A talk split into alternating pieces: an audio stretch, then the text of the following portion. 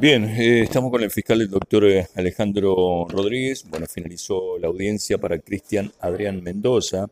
Este es un hecho que ocurrió el fin de semana, eh, un hecho de agresión hacia su hija de 15 años que tuvo que ser este, hospitalizada. bueno, lo que se trató en esta audiencia eh, tiene que ver con este hecho, eh, doctor, y se llegó a un acuerdo con la defensa para una libertad con restricciones para, eh, Mendoza, ¿es así? Buen día. Buen día, buen día Miguel, saludo para toda la, audiencia. Efectivamente, sí, este es un hecho, como anticipaste, de agresión. En la vía pública, el imputado agrede a su hija a golpe de puños, luego la tira al suelo y ahí le propina patadas. Y fueron contratadas lesiones en la boca, bien precisamente en los labios de la niña.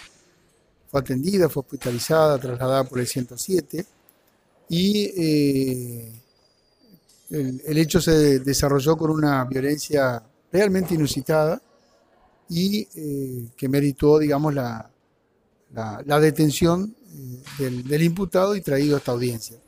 Luego, en virtud de lo que establece el artículo 13, se hicieron medidas cautelares donde se dispuso eh, voluntariamente acepta el imputado esto a través de su defensor, que se va a vivir en la ciudad de Vera, eh, que no va a tener ningún tipo de contacto con la niña, por el momento por lo menos, eh, ni con la madre. Estamos hablando de un paradigmático caso de violencia de género, de círculo de violencia de género. La particularidad que tuvo, y disculpe que lo interrumpa, tiene que ver con lo que escuchábamos en la audiencia cuando llega la policía y la esposa del agresor eh, le dice al personal policial, bueno, esto lo arreglamos en familia.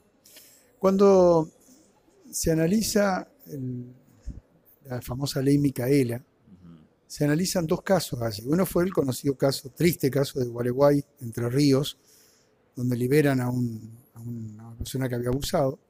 Y hay otro caso en Mar del Plata. Como digo siempre, los fallos nos tienen que dejar un mensaje y no es tanto la, minucia de, lo visto, considerando, resulta. Y lo que nos dejaban estos fallos es que eh, se criticó a aquellos jueces de Mar del Plata que no supieron ver la perspectiva de género. Situación que hay que verla, situación que hay que saber analizarla en contextos de violencia de género. En ese contexto, uno podría decir, la, la progenitora no, como ese, no, no, no colabora con el personal policial que entrevista a la niña, la ve agredida y que proceda a la aprehensión, sino que por el contrario eh, pone trabas al procedimiento para que no sea aprendido. Bueno, eh, yo lo vi con esta perspectiva. Luego tuvimos entrevista con, la misma y surge claro los signos compatibles con victimización de índole de género, tanto la agredida de la niña como la propia madre. Eh, bueno, esta causa va a ser derivada al área de género del Ministerio Público de la Acusación y hoy por hoy lo que hicimos fue el pacto, o el, artículo 13, que no va a tener contacto de ningún tipo de naturaleza con la niña y con la madre.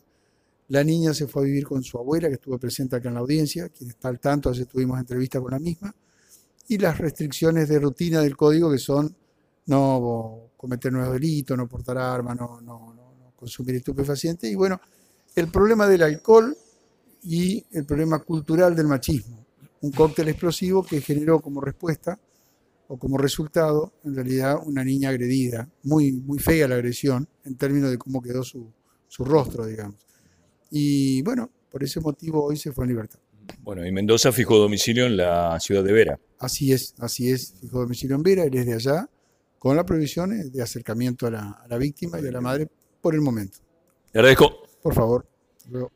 Bien, la palabra del fiscal, el doctor Alejandro Rodríguez.